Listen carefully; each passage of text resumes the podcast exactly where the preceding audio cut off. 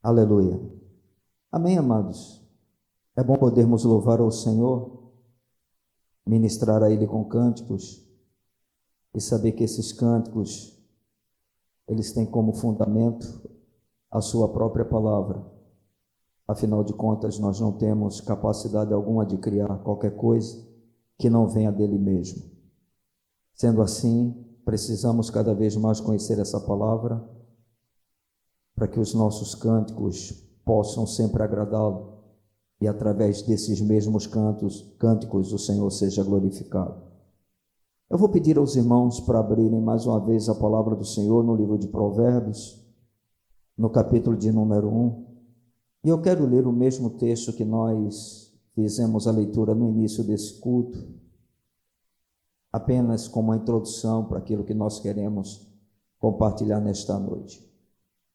A palavra do Senhor diz assim, provérbio de Salomão, filho de Davi, o rei de Israel, para aprender a sabedoria e o ensino, para entender as palavras de inteligência, para obter o ensino do bom proceder, a justiça, o juízo e a equidade, para dar aos simples prudência e aos jovens conhecimento e bom siso.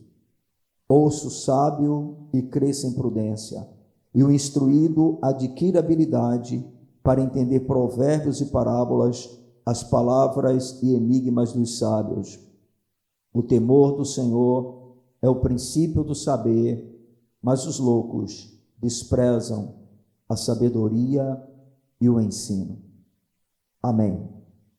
Meus irmãos, a palavra de Deus, a Bíblia Sagrada, não é apenas o livro que nos mostra o caminho para a vida eterna. De fato, não existe uma outra forma de nós conhecermos o caminho da vida eterna, a não ser por essa bendita palavra, essa palavra gloriosa chamada Palavra de Deus. Não é à toa que o próprio Jesus, no Evangelho é, de João, se eu não me engano, ele disse, não, no Evangelho de Mateus, que no Evangelho de João, isso, que, falando a respeito dos fariseus de sua época, que eles examinavam as escrituras sagradas porque julgavam ter nelas a vida eterna. E Jesus disse: Se vocês estão certos, são elas que de mim testificam, ou seja, eu estou diretamente relacionado com a vida eterna, eu sou a vida eterna. Ou seja, este livro é o único livro em toda a face da terra que oferece ao homem um caminho seguro para que esse homem ele possa realmente se aproximar de Deus e viver eternamente com Ele. Mas esse livro santo não é apenas o livro que nos mostra o caminho para a vida eterna. Ele também é o livro que nos apresenta a maneira do bom viver.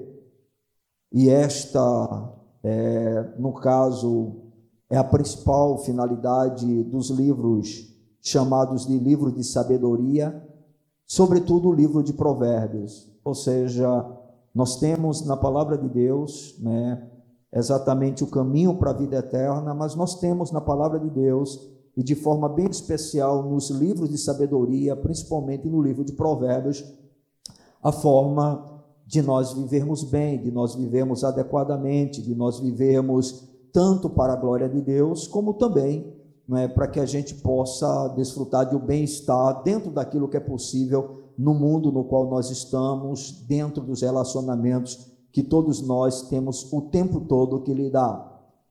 E eu queria nessa noite falar um pouco a respeito de algumas advertências que esse livro da sabedoria ele traz para nós e que valem a pena nós levarmos em consideração, justamente a fim de evitarmos cometer certos erros que, quando cometidos, eles podem custar muito caro para nós sem falar no principal, né, que é pior, que é desonrar o nome do nosso amado Senhor Jesus Cristo. Não é porque mais do que estarmos preocupados com os danos que podemos sofrer com as nossas ações, nós devemos nos preocupar exatamente com a honra daquele a quem chamamos de Senhor, cuja nossa vida pertence totalmente a Ele e nós vivemos para glorificá-lo.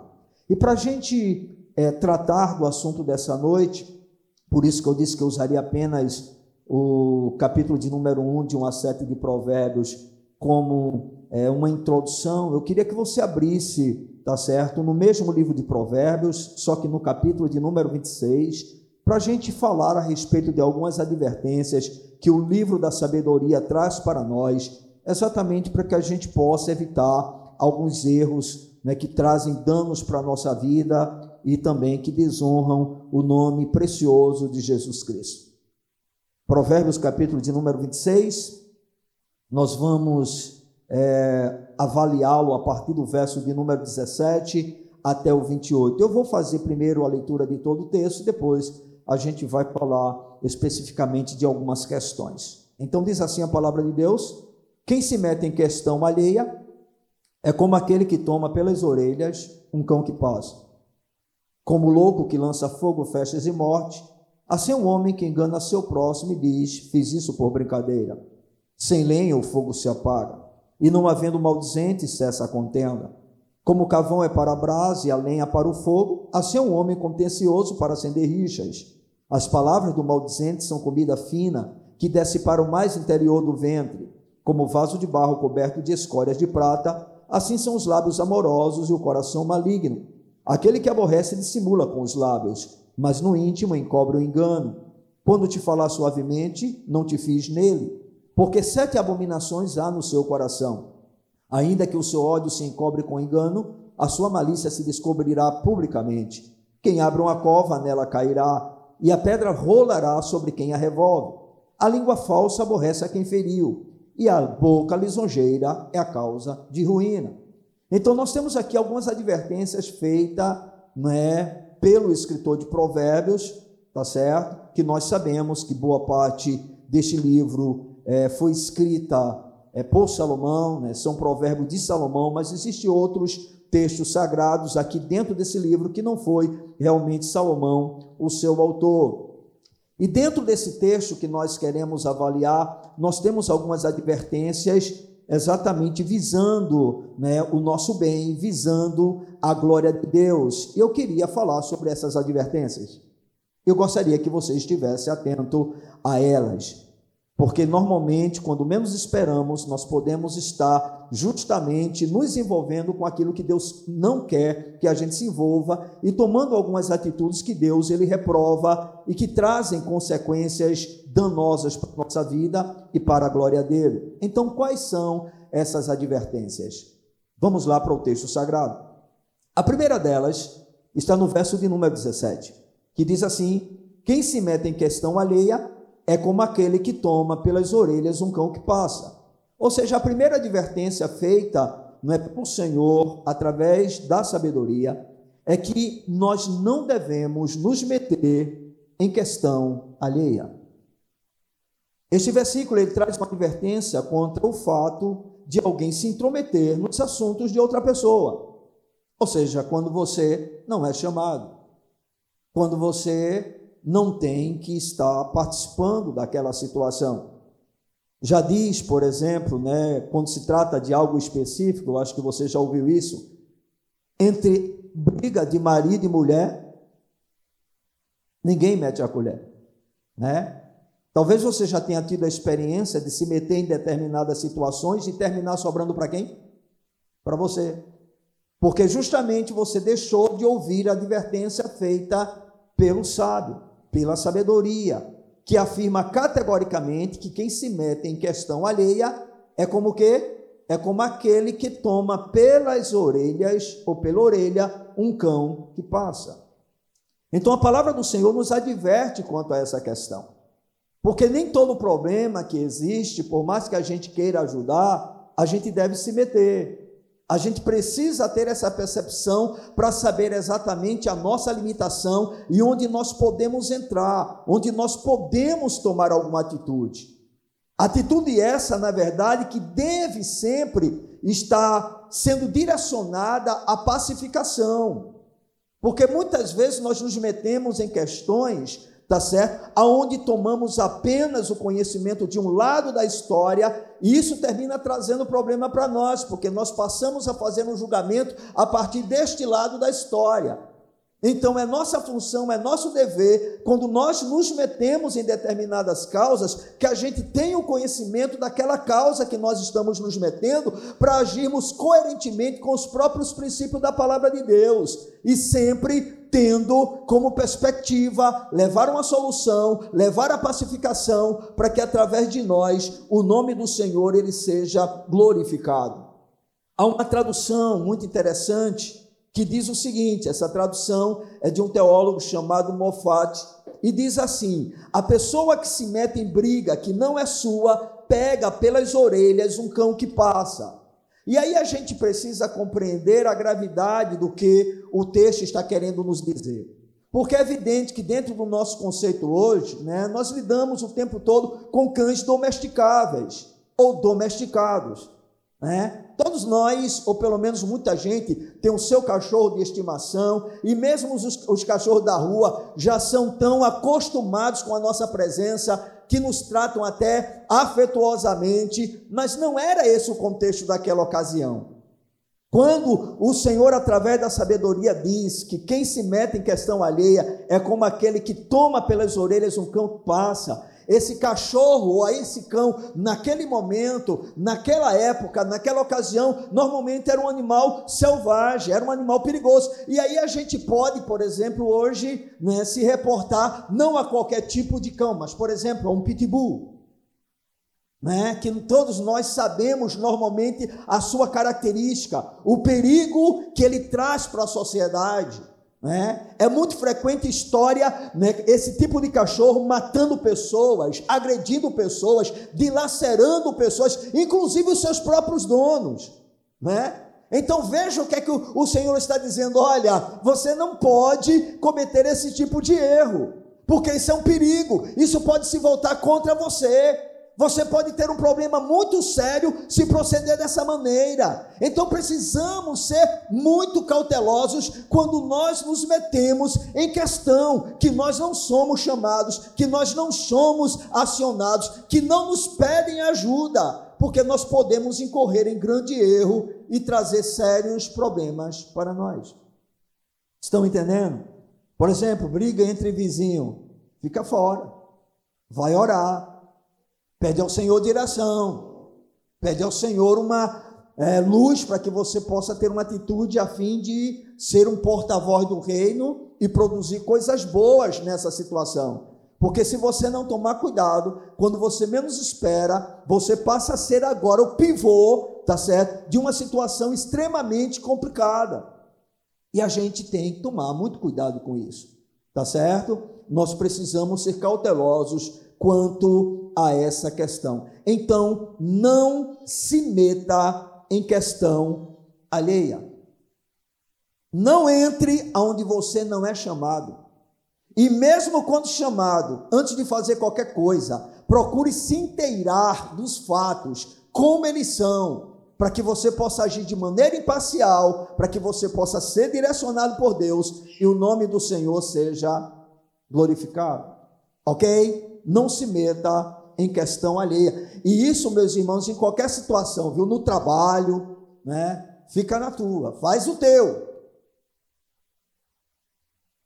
Não vai além do que você é para ir, tá certo? Para que você não gere um problema para você mesmo e a, a partir daí você esteja enrascado em uma situação que não glorifica o Senhor. Nos versos de número 18 e 19, nós temos uma outra advertência. E diz assim: Como louco que lança fogo, flechas e morte, assim é um homem que engana seu próximo e diz: Fiz isso por brincadeira. Queridos, nós não devemos enganar ninguém, nem mesmo por brincadeira. Olhe, uma simples palavra de Deus já seria suficiente para a gente entender isso, ok? A Bíblia diz: não mintais uns aos outros. Isso já é suficiente, certo? Mas só que temos algumas características, né? Alguns de nós são mais divertidos, são mais brincalhões, né? E a gente acha que, é, como cristãos, Nós podemos fazer determinadas coisas acreditando que isso não tem nenhum problema para a nossa vida, bem, mas não é o que a Bíblia diz. A Bíblia tem sempre a última palavra a respeito de tudo. Então eu e você, como cristãos que somos, não devemos mentir nem mesmo por brincadeira. Quer brincar? Brinque com qualquer coisa, menos que não seja algo que a palavra de Deus condena. Por exemplo, é lícito brincar com a palavra de Deus? Não. É por isso, por exemplo, que tem um pregador que é muito engraçado, todos vocês devem conhecer. É um cara que, como coaching, para mim é excelente tá certo? Para tratar de casais, eu acho ele incrível, né? Para ministrar para casais, mas ele comete um grande problema, que é que nas suas ministrações, se ele ficasse só na área do aconselhamento, de palestras, de coisa dessa natureza, para mim era perfeito. Mas a grande questão é quando se utiliza a palavra de Deus e se brinca com a palavra de Deus, porque a palavra de Deus é algo sério. Você está entendendo? Não dá para brincar com coisas sérias. E aí a gente vê isso acontecendo com a naturalidade muito grande, todo mundo dando gargalhada, todo mundo achando maravilhoso. Mas por favor, irmãos, o Deus da Bíblia, ele permanece sendo um Deus extremamente rigoroso em relação à sua santidade. Ele não abaixa o seu padrão. Ele não muda os seus conceitos.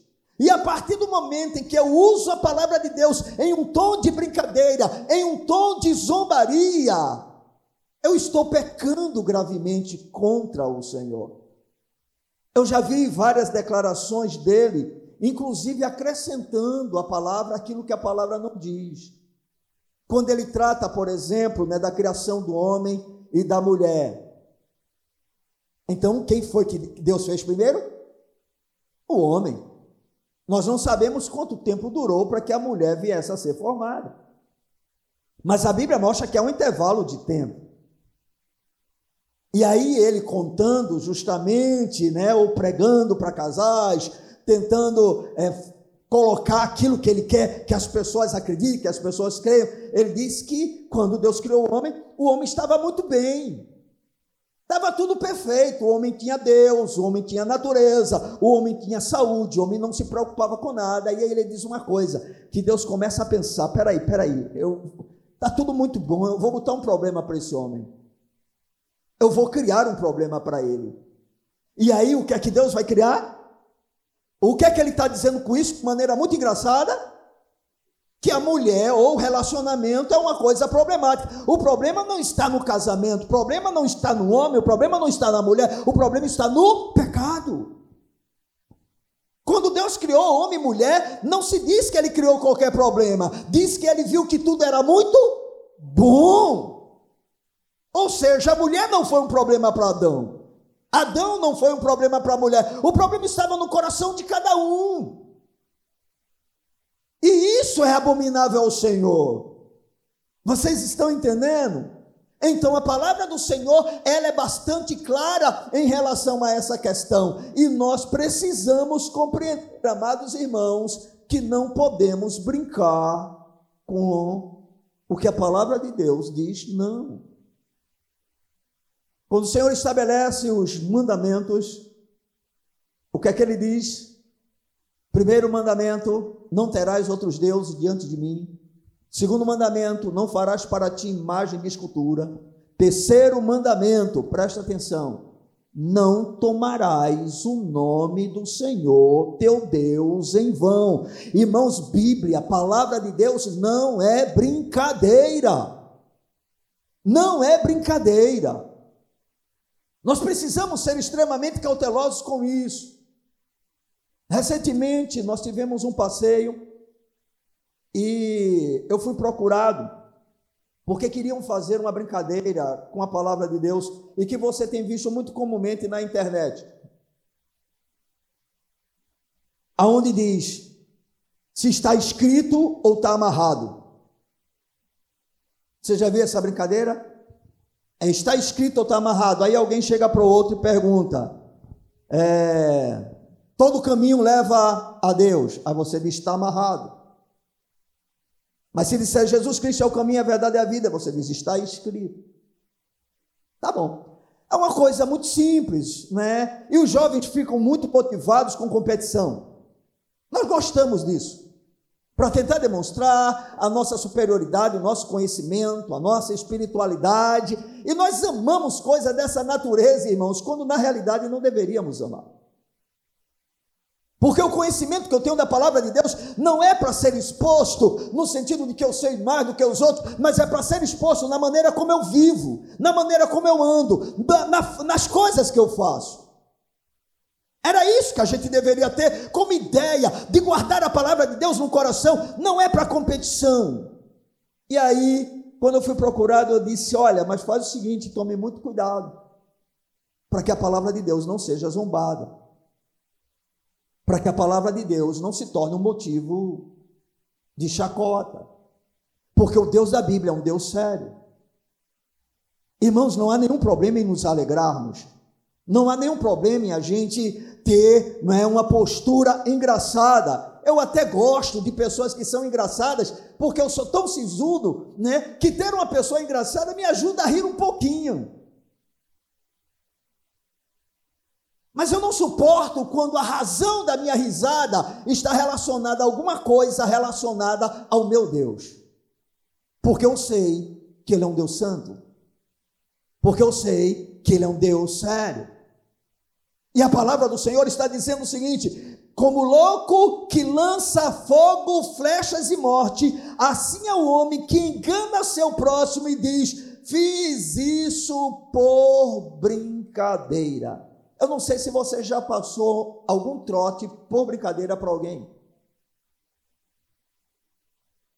Se você o fez, você pecou. Já basta a gente ter um dia oficial na nação brasileira em comemoração à mentira, não é?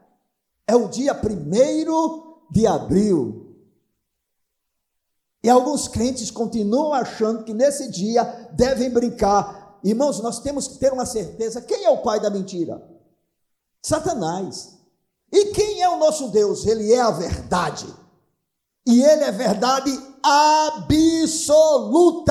Então, quer brincar com seu irmão, com a sua esposa, com seu filho, procure brincar, mas não faça usando a mentira. Antigamente, na nossa criação, para que os nossos pais conseguissem nos controlar um pouquinho, eles citavam algumas mentirinhas. Cuidado com o Papa Figo. Cuidado com, cuidado com o homem do saco. Né? Bem, irmãos, por que temos que mentir? Se podemos falar a verdade. Não há, a mentira nunca é necessária. Ah, pastor, mas Abraão mentiu. Ah, pastor, mas Isaac mentiu. Ah, pastor, mas Jacó mentiu. Mas quem disse para você que Deus aprovou a mentira de qualquer um deles? Isso são fatos históricos, narrativos, que a palavra de Deus contém, mas não é o padrão estabelecido por Deus para mim e para você. E nós temos que entender a diferença entre aquilo que Deus nos dá como padrão, como direção, como doutrina, e aquilo que é apenas uma narrativa histórica de um fato. Nós não podemos dizer, olha aí, Abraão mentiu, então também posso contar uma mentirazinha. Veja, Isaac também mentiu. Eu posso contar uma mentirazinha. Não, irmãos, o nosso compromisso hoje é com a verdade. Nós não podemos nos esquecer que Abraão, Isaac e Jacó, eles não tinham a revelação que hoje nós a possuímos. Eles estão caminhando com o Senhor e o Senhor está se revelando gradativamente.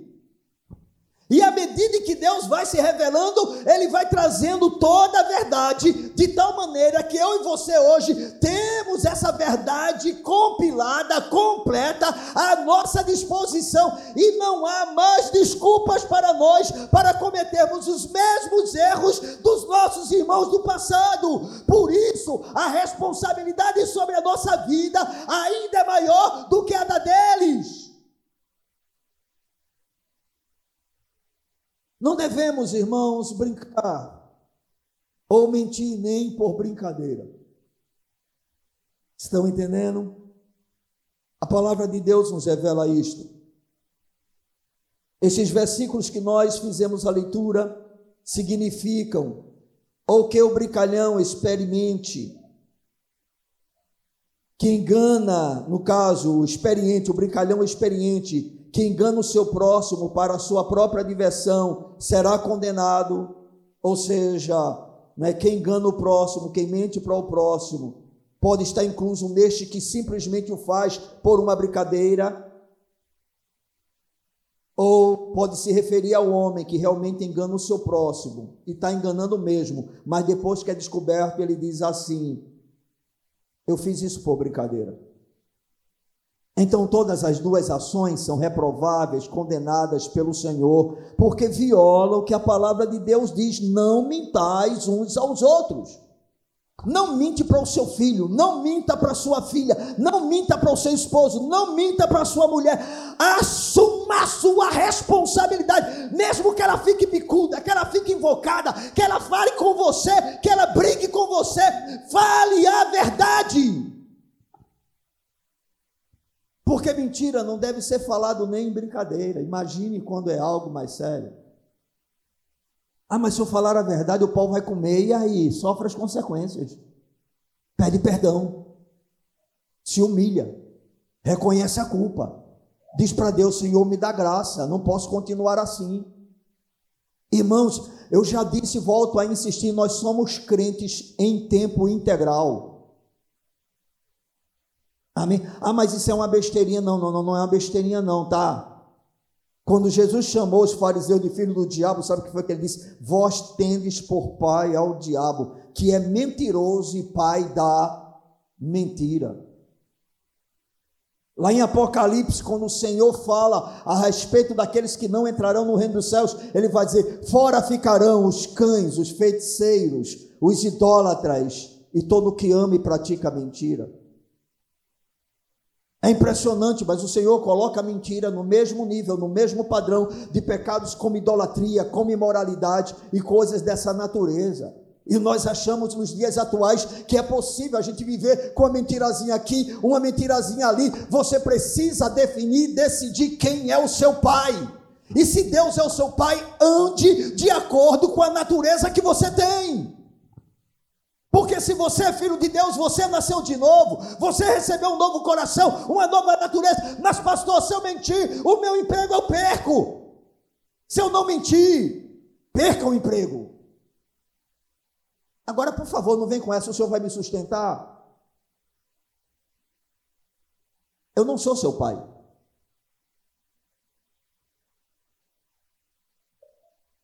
Porque alguns usam esse argumento né? É aquela coisa, ninguém sabe a minha vida, ninguém sabe o que eu passo. Se eu agir dessa maneira, eu vou ter as consequências. Pois bem, o evangelho começa, continua dizendo a mesma coisa. Se alguém quiser vir após mim, negue-se a si mesmo. O Evangelho continua dizendo a mesma coisa: quem amar mais seu pai, sua mãe, seu irmão, sua irmã, seu filho, sua filha, marido, esposa, ou até mesmo a sua própria vida, não é digno de mim. Não tente mudar as Escrituras. Não pense que Deus vai ser mais complacente com você simplesmente porque você está no ano 2023 no Evangelho da Graça, porque a graça não é uma autorização para anularmos o que a palavra de Deus diz. E a palavra continua sendo a mesma. Quem toma pelas orelhas, quem mete, no caso, em questão alheia, é como aquele que toma pelas orelhas um cão que passa. e como louco que lança fogo, flechas e morte. Assim é um homem que engana seu próximo e diz: Fiz isso por brincadeira. Não engane ninguém, nem mesmo por brincadeira. A gente gosta de fazer os outros de besta, porque essa é uma característica natural de homens e mulheres corrompidos pela ação do pecado. Às vezes nós nos comprazemos mais quando vemos uma pessoa tropeçar do que quando nós a levantamos.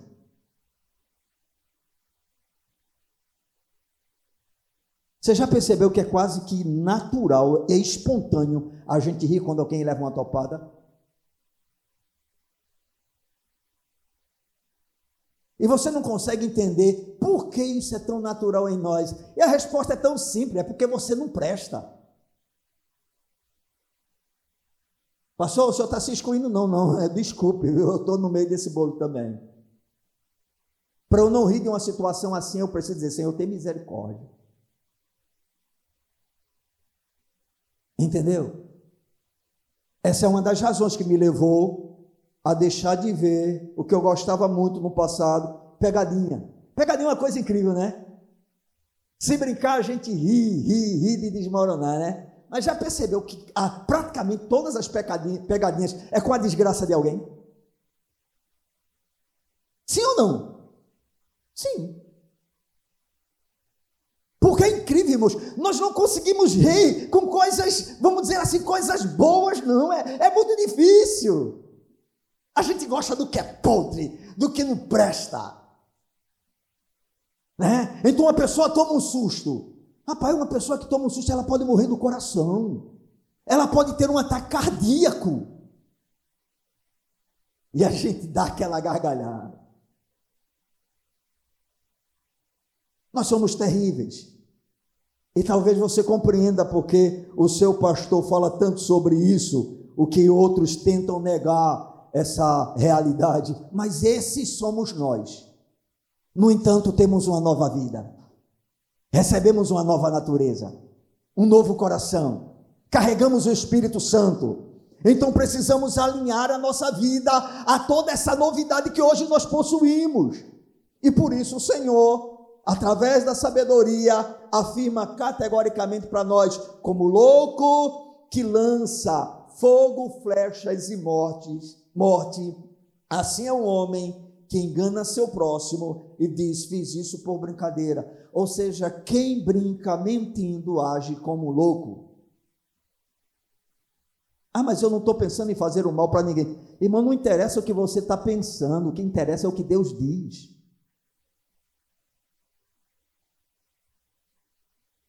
Não é você que decide, é Ele. Estão compreendendo? Então, a segunda advertência que é feita dentro desse texto, a primeira é não se meta em questão alheia. Não se meta. Você já tem problema demais. Não crie problemas a mais para você. Você já lida com tantos que você tem e às vezes quer resolver dos outros sem ser chamado. Cuidado, isso é muito perigoso.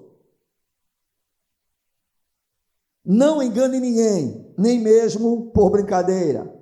Agora, no versículo 20 e 21, a sabedoria continua nos ensinando: sem lenha, o fogo se apaga, e não havendo maldizente, cessa a contenda.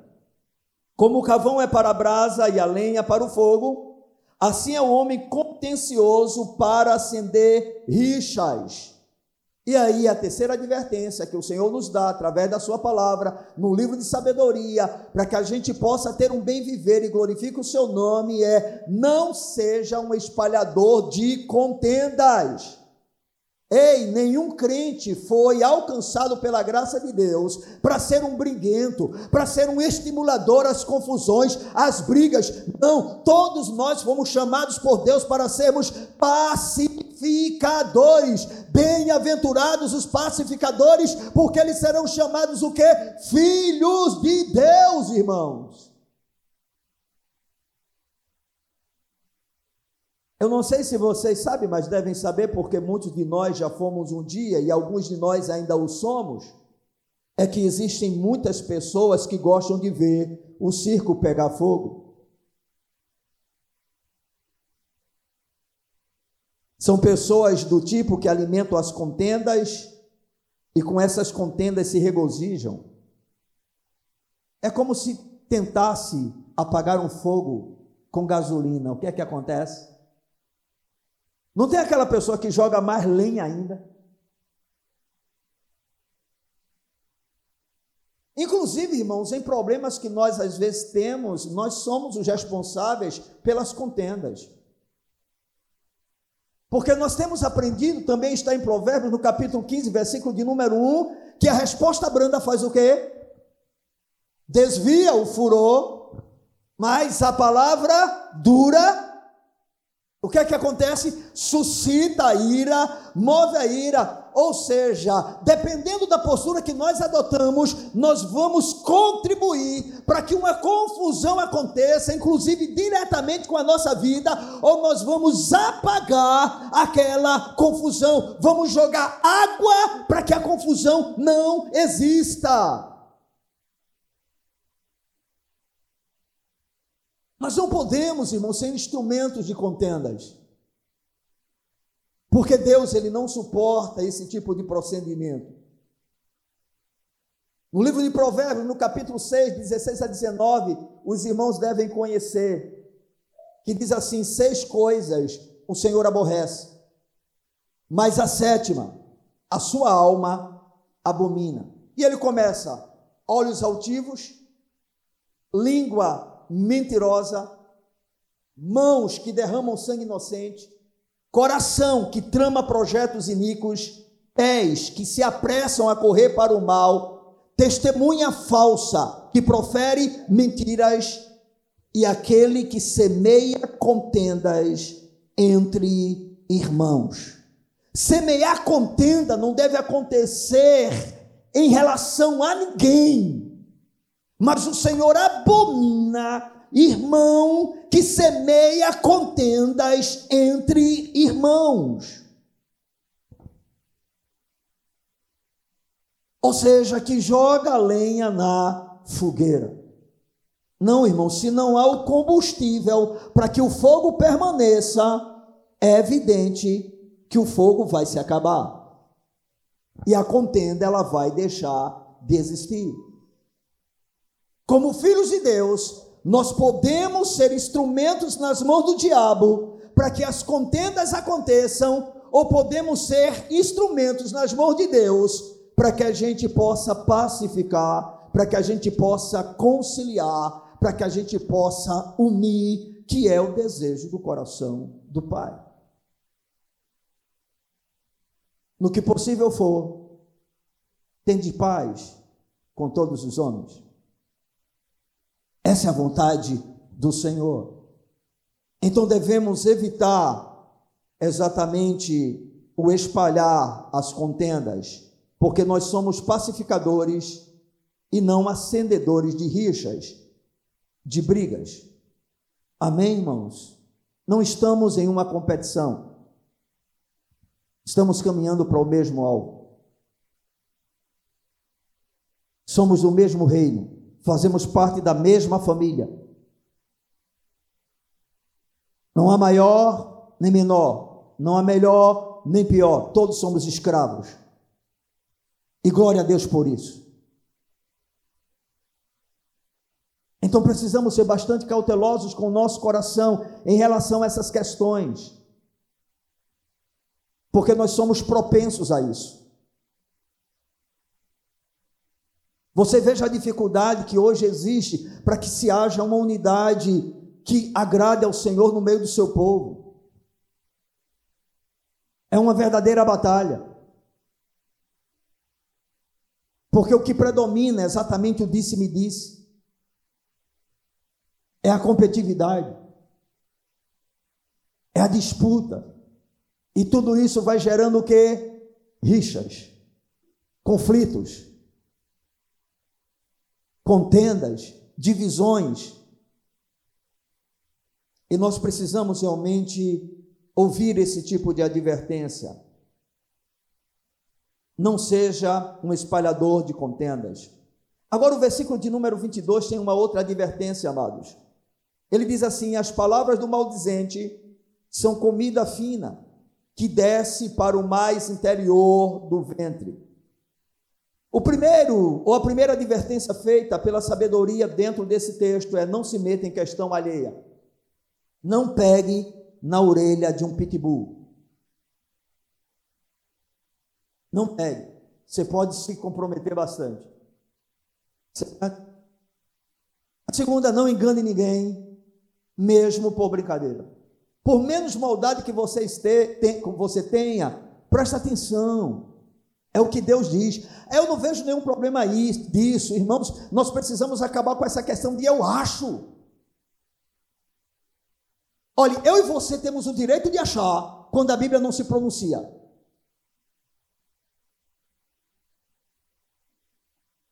Se a Bíblia, a Bíblia não se pronunciar, eu posso achar. Entendeu? Ah, eu posso achar que café não faz bem para a saúde, eu vou parar porque acho que é pecado para mim. Problema teu. Eu, eu acho, sabe, que eu devo usar só roupa, vestido. Problema seu. Está no campo do achismo. Eu não estou falando de sensualidade. Sensualidade, a Bíblia é clara. Eu estou falando de padrão de santidade.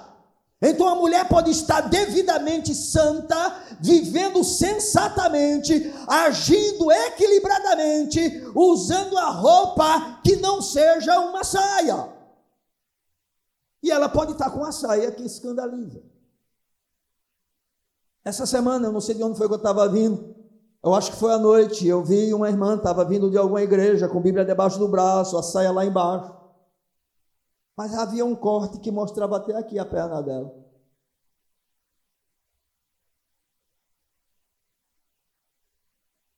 Bem, quem vê de costa diz, ó, oh, que santidade. Quem vê de frente diz, ó, oh, que carnalidade.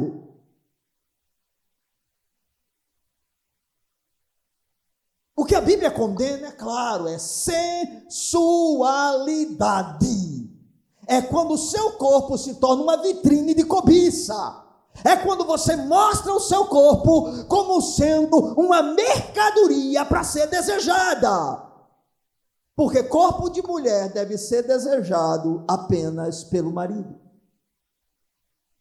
Dentro da tua casa, na tua intimidade, tu pode usar o que tu quiser.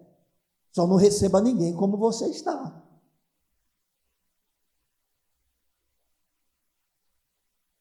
E dependendo da, dos seus filhos, se você estiver, você tem que entender que deve ajudá-los no crescimento. Porque, por exemplo, uma mulher que vive nu o tempo todo dentro de casa e tem uma filhinha crescendo, depois vai querer que essa filhinha se vista? É evidente que não. Ela tem você como modelo, ela tem como você como exemplo. Mas isso aí é outra questão, irmãos. Sempre que eu vou para esse lado, aí a coisa deixa para outra ocasião, não vamos tratar disso. Ok?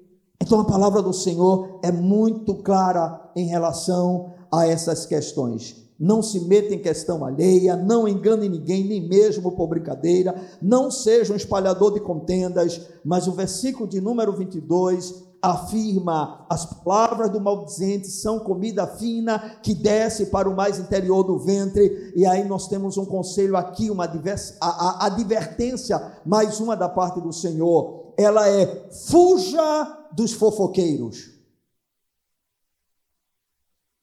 Quando você identificar um, cuidado, muito cuidado. Observe, as palavras do maldizente Algumas traduções vão usar essa expressão maldizente como sendo fofoqueiro mesmo, certo? Diz assim: são comida fina, ou seja, é uma comida gostosa. Mas o problema é que ele diz: essa comida, além de ser gostosa, ela desce para o mais interior do ventre. Ou seja, o fofoqueiro, o alvo dele não é apenas depreciar, denegrir a vida de alguém, mas é também envenenar aquele que participa dessa conversa. Ninguém traz uma fofoca simplesmente por trazer. O objetivo é sempre envenenar quem está ouvindo, ou seja, quem está se alimentando desse tipo de alimento. Estão compreendendo? Então o texto está dizendo: as palavras do maldizente são comida fina. É gostosa, irmão. Irmão, sabe por que nós gostamos tanto de fofoca? Ou pelo menos, desculpe, eu estou generalizando, talvez você já tenha. É, não, não é que eu esteja generalizando, é que eu estou usando a nossa referência adâmica, como a, a, homens adâmicos, ok? Todos nós aqui somos uma nova criação. Pelo menos eu creio nisso. Não é? Você deve ser um filho de Deus, está aqui, está ouvindo a palavra do Senhor. Mas eu e você carregamos uma natureza contaminada ainda pelo pecado. Concorda comigo? Essa natureza que gosta de mentira, que ama a sensualidade, a prostituição, a desonestidade, o tirar a vantagem, não é? é egoísta, é orgulhosa, é presunçosa, é prepotente, é arrogante. Irmão, nós continuamos com essa bagagem terrível, corrupta. E ela gosta de fofoca. Qualquer novidade, ela soa bem aos nossos ouvidos, ainda que seja para falar mal de uma outra pessoa. Estão entendendo? E esta é a razão porque muitos de nós conseguimos dar vazão para conversas que não têm nenhuma finalidade a não ser destruir a vida do outro.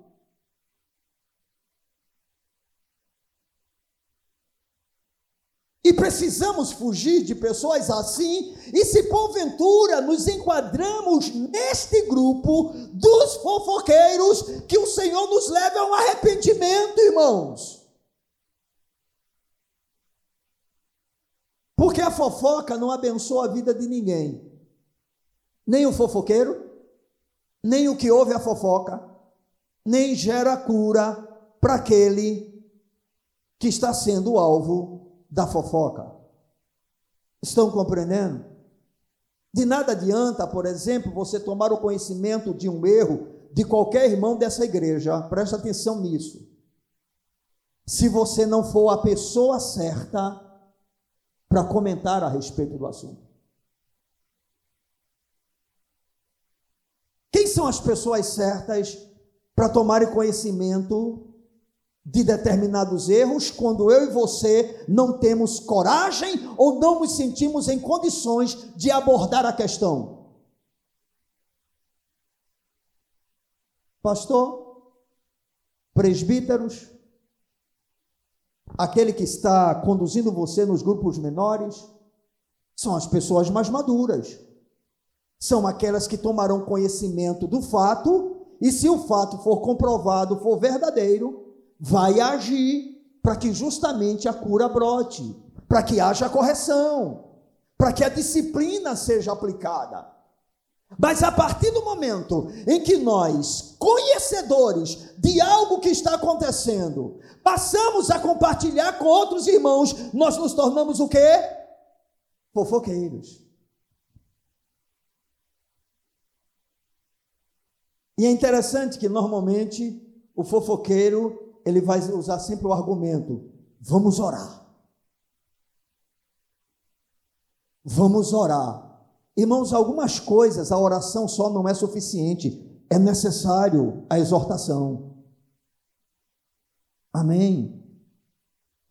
Nós não somos detetives, ok, irmãos? Nós não estamos atrás do erro de ninguém. A igreja não é isso. A igreja é um lugar de cura. Mas a partir do momento em que algo é comprovado, algo é visto, algo é observado, nós precisamos tomar atitudes para tratar. E a maneira correta é esta que a gente mostrou. Biblicamente falando, se o teu irmão pecar, vai a ele e repreende-o entre ele e tu só. Se ele se arrepender, você ganhou o seu irmão. Se não fizer isso, leva testemunhas. Se não se arrepender, leva para a igreja. Se não se arrepender, considera-o como gentil e publicano. Isso quando há pecado. Ok, irmãos? Então nós precisamos fugir dos fofoqueiros. A fofoca normalmente é uma comida muito saborosa, porém seu objetivo final é envenenar aquele que dela se alimenta. Deixa eu dizer uma coisa: todo doente, ele quer transmitir a sua doença no, no, no, no nível espiritual. Ele quer transmitir a sua doença para o outro. E uma pessoa não curada, ela é contagiosa. E a gente precisa se precaver. Então, quando você perceber, tá certo, alguém com uma característica ou com características de uma pessoa fofoqueira, se desvie dela. Para que você não tenha problema para a sua vida. Em Provérbios capítulo 20, versículo 19, a palavra do Senhor diz assim: o mexeriqueiro revela o segredo. Portanto, não te metas com quem muito abre os lábios. Tradução né, da nova linguagem minha, que é muito parecida com a da linguagem de hoje, né? O fofoqueiro revela o segredo. Mexeriqueiro, fofoqueiro é a mesma coisa. Portanto, não te metas com quem muito abre os lábios. Ok, irmão? Não se meta. Quando alguém chegar para você e dizer, Fulano, eu quero te dizer uma coisa, não pode compartilhar com ninguém. Pode dizer, pare.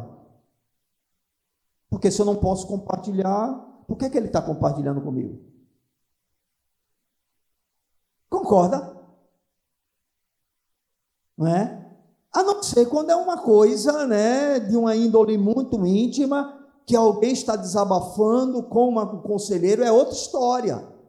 Eu não estou falando né, de trazer algo de uma outra pessoa. Estou falando, né, se for uma coisa íntima, eu posso tomar essa atitude, é evidente, porque se não havia, não havia aconselhamento, não havia né, coisa dessa natureza. Não, irmãos, não, não, não. Tem coisas que a gente tem que rasgar o coração, tem que buscar né, o conselho dos sábios. Não é isso que a palavra nos ensina? Confessar os pecados uns aos outros, não é isso que a Bíblia nos ensina? Mas quando alguém chegar para você dizendo: Olha, eu vou te contar uma coisa, mas você não pode contar para ninguém, diga: Pode parar. Se eu não posso contar nem para o pastor, tem alguma coisa errada.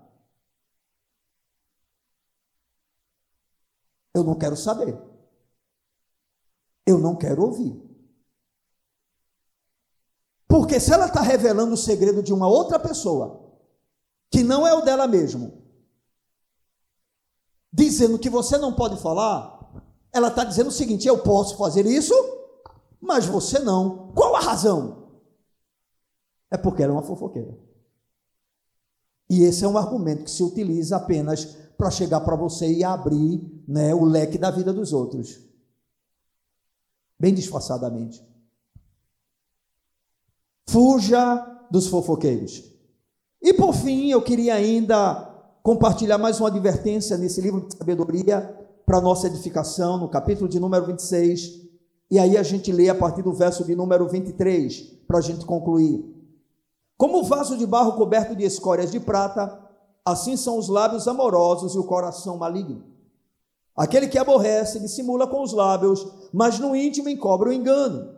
Quando te fala suavemente, não te fiz nele porque sete abominações há no seu coração. Ainda que o seu ódio se encobre com engano, a sua malícia se descobrirá publicamente.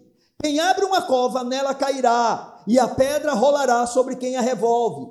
A língua falsa aborrece a quem feriu, e a boca lisonjeira é causa de ruína. Pastor, o que é que esses versículos que nós fizemos a leitura, seis versículos exatamente, estão querendo dizer? O resumo é simples. Tenha muito cuidado com pessoas falsas, com a falsidade.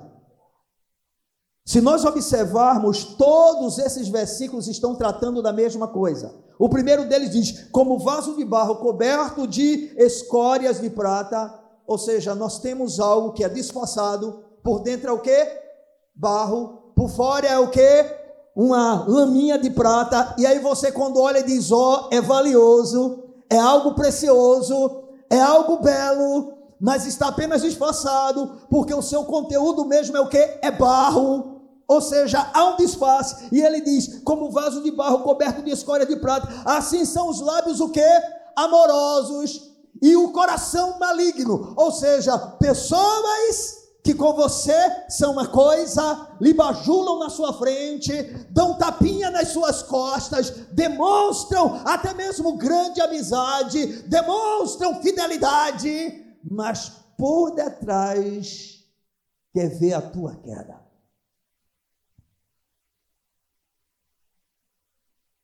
Eu já disse e repito: fuja de bajuladores.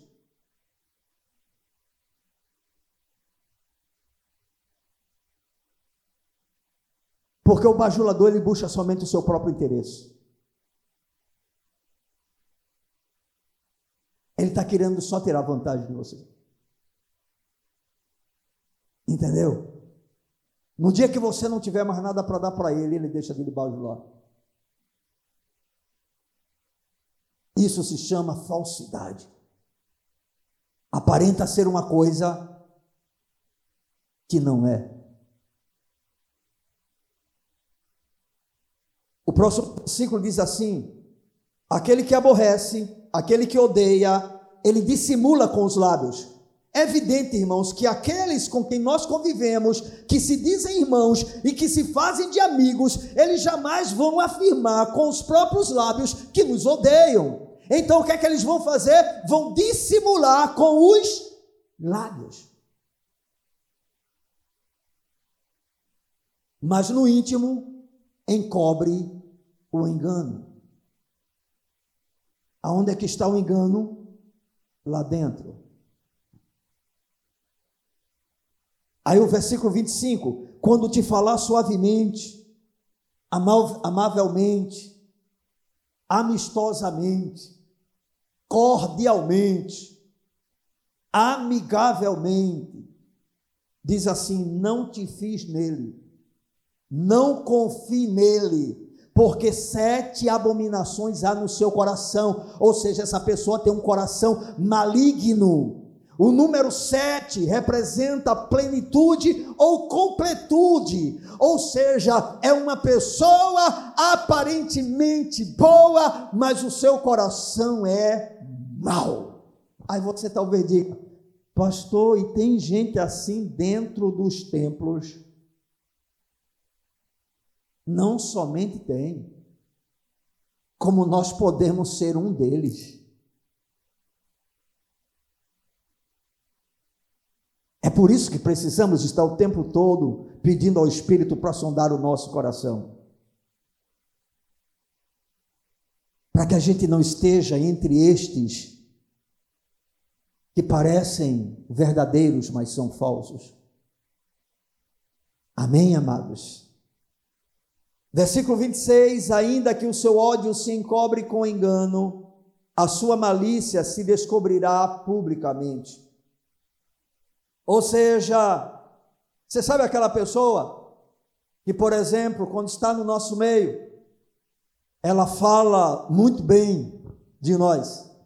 Mas se porventura alguma coisa acontecer e sair, o que é que vai ocorrer a partir de então? O pau come nas costas.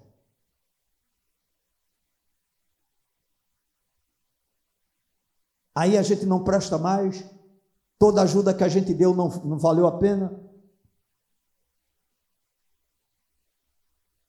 Tudo que fizemos, nada se viu.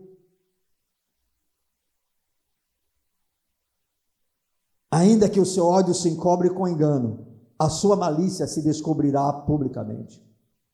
E alguns mesmo sem ter saído, irmão. Quando surge qualquer oportunidade, dependendo do assunto em relação à igreja,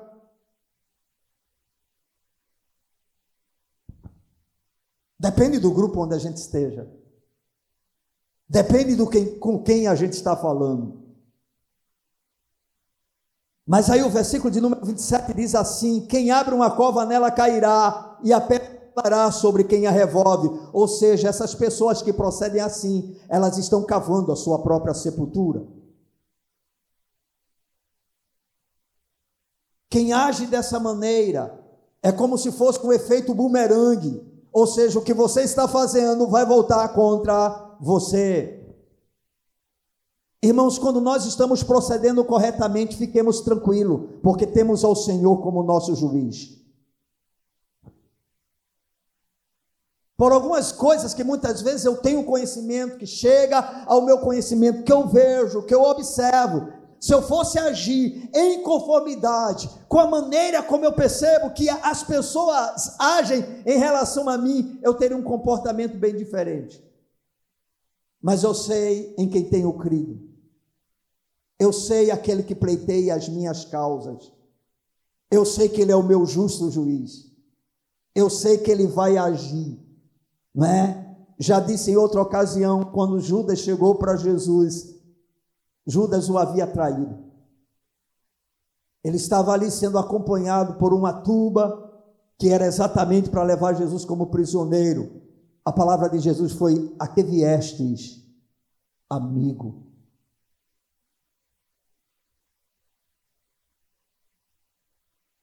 Nada que os outros façam pode mudar quem nós somos, ou deve mudar quem nós somos. Não pague o mal com o mal, depois de alguém ter pago o seu bem com o mal.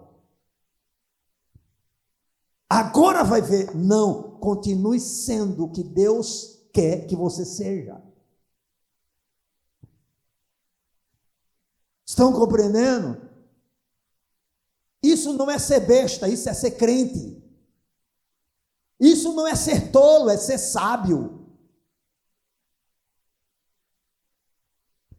Irmãos, há de chegar o dia que o Senhor, Ele exaltará aqueles que são seus. Até lá, não tem nenhum problema de sermos humilhados, de sermos vistos como bestas, como tolos.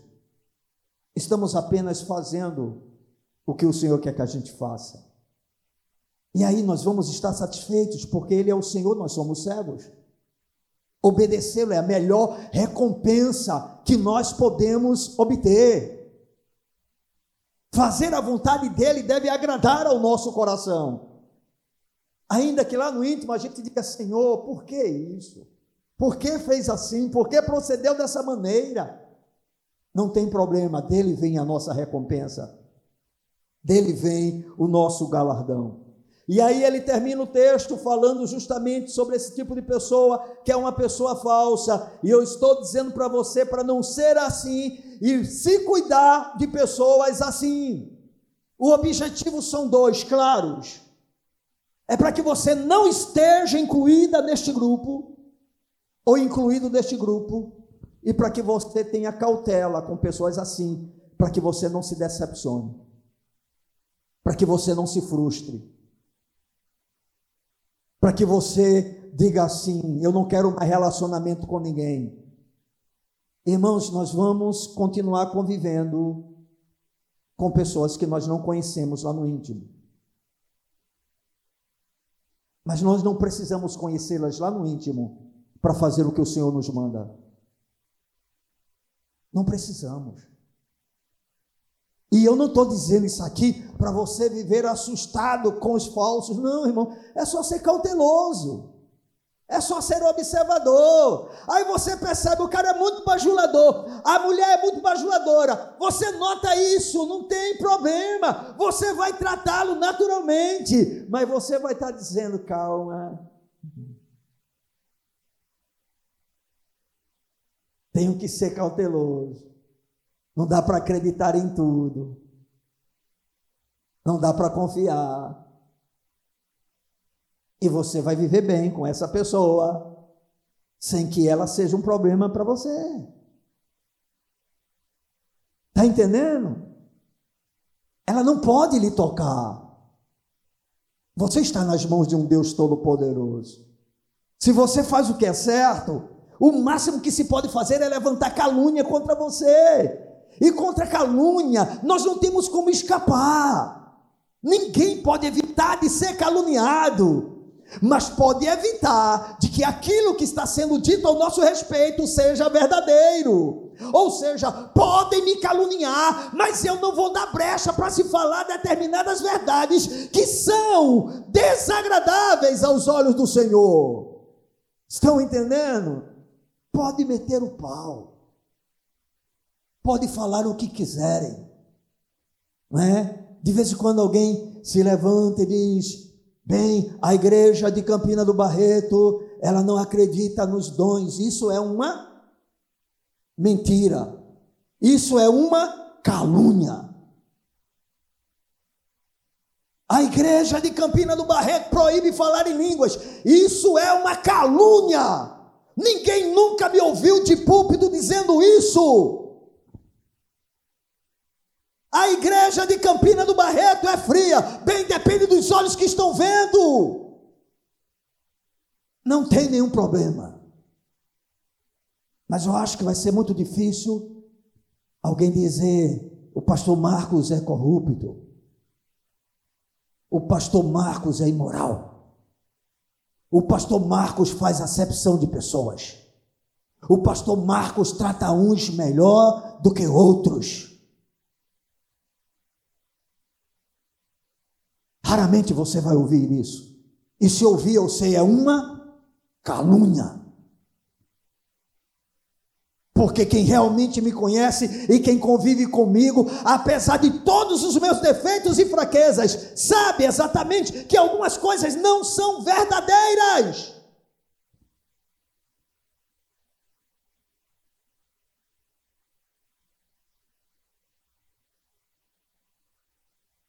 Eu quero que você entenda, você não precisa estar incluído neste grupo e seja cauteloso com que você, o que, com os que você percebe que estão neste grupo. Seja cauteloso. Seja cauteloso. Com pessoas assim a gente fala só o essencial, só o fundamental. A gente não rasga o coração. A gente não conta os nossos segredos. A gente não compartilha as nossas dores e as nossas fraquezas. Já pensou? Você tem um traíra, um falso, e aí você passa a confiar. Eu não sei se vocês já ouviram um, uma história muito interessante envolvendo os três, uns quatro pastores, né? Eles resolveram se reunir. Esse tipo de, de, de tratamento, né? Que a gente Muitas vezes quer para cura, para uma restauração, para melhorar, porque o pastor passa por tanta dificuldade e o bichinho não pode compartilhar com ninguém. Pelo menos com a grande maioria, ninguém pode saber nada da vida do pastor, porque se souber misericórdia, a gente nunca vai sabe, nunca sabe qual vai ser o comportamento, a reação. Mas essa história é interessante, diz que alguns pastores se reuniram e eles começaram a fazer um grupo, né, para compartilhar as suas fraquezas. Aí um disse: Rapaz, a minha maior fraqueza é com dinheiro. Eu tenho dificuldade nessa área, eu tenho dificuldade de ser íntegro. Eu sou uma pessoa que sou cobiçoso. Aí o outro olhou assim e disse: A minha maior dificuldade é com mulher. Essa é uma luta que eu travo o tempo todo. Não é? Tenho que realmente negar a mim mesmo, uma dificuldade enorme nessa área. Aí o outro disse: E o meu defeito é a língua. Coitado dos outros dois pastores, né? Se ferraram, né? Vocês estão entendendo, irmãos? Que até com pessoas no mesmo nível a gente tem que ser cauteloso. Porque ninguém conhece ninguém no templo, ninguém conhece ninguém no púlpito, ninguém conhece ninguém porque está cantando, porque está tocando, irmãos. Caráter é uma coisa que poucas pessoas conhecem. E a gente precisa ser muito cauteloso em relação a isso. E o último versículo diz: a língua falsa aborrece a quem feriu, ou seja, odeia a pessoa que ela fere. E a boca lisonjeira, é causa de ruína. Lembram-se quando eu disse a respeito do, da lisonja? Está aqui. A boca lisonjeira. Olhe, é melhor você ter estima porque quem, por quem lhe repreende do que quem lhe adula.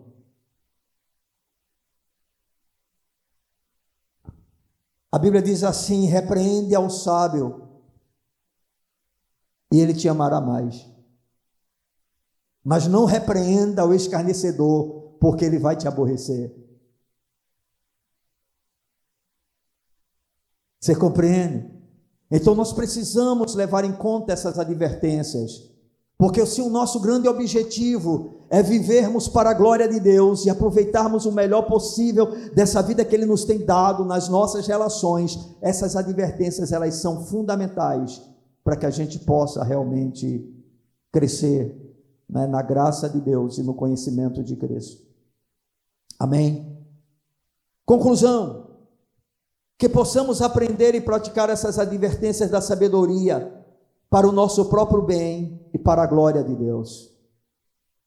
Depois de ler esse texto com calma, peço ao Senhor, diga, Senhor, descortina os meus olhos e me ajude. Eu volto a insistir com você, você que ainda não criou esse hábito, crie o hábito de ler um capítulo de Provérbios por dia. Durante o ano, você terá lido o livro de Provérbios 12 vezes. E isso vai te ajudar muito nos seus relacionamentos. Amém. Concluo o contexto de Provérbios no capítulo de número 1, de 1 a 7, que nós lemos no início do culto, no início da pregação, e vamos ler mais uma vez. Que diz assim: Provérbio de Salomão, filho de Davi, o rei de Israel, para aprender a sabedoria e o ensino, para aprender, ó irmãos, para aprender. O Senhor quer que a gente aprenda para entender as palavras de inteligência, para obter o ensino do bom proceder, a justiça, o juízo e a equidade, para dar aos simples prudência e aos jovens conhecimento e bom siso. Isso que nós estamos compartilhando não é apenas para anciãos, é para jovens. Estão entendendo? A Bíblia, na realidade, é para toda classe de pessoas. E os jovens não podem se excluir destas verdades. Não, eu ainda sou muito novo. Deus quer que você aprenda hoje a ter uma boa convivência, a ser uma pessoa segundo o coração dele. E por isso você tem que aprender os princípios existentes nesta palavra. Ouça o sábio e cresça em prudência. E o instruído adquire habilidade para entender provérbios e parábolas, as palavras e enigmas dos sábios. O temor do Senhor é o princípio do saber, mas os loucos desprezam a sabedoria e o ensino. Pois bem, amados, mais uma ministração para edificação da igreja. Mais uma palavra para ajudar a mim e a você a prosseguirmos conhecendo mais o Senhor e vivermos para o seu louvor e para a sua glória. Amém? Vamos ficar de pé na presença desse bom Deus.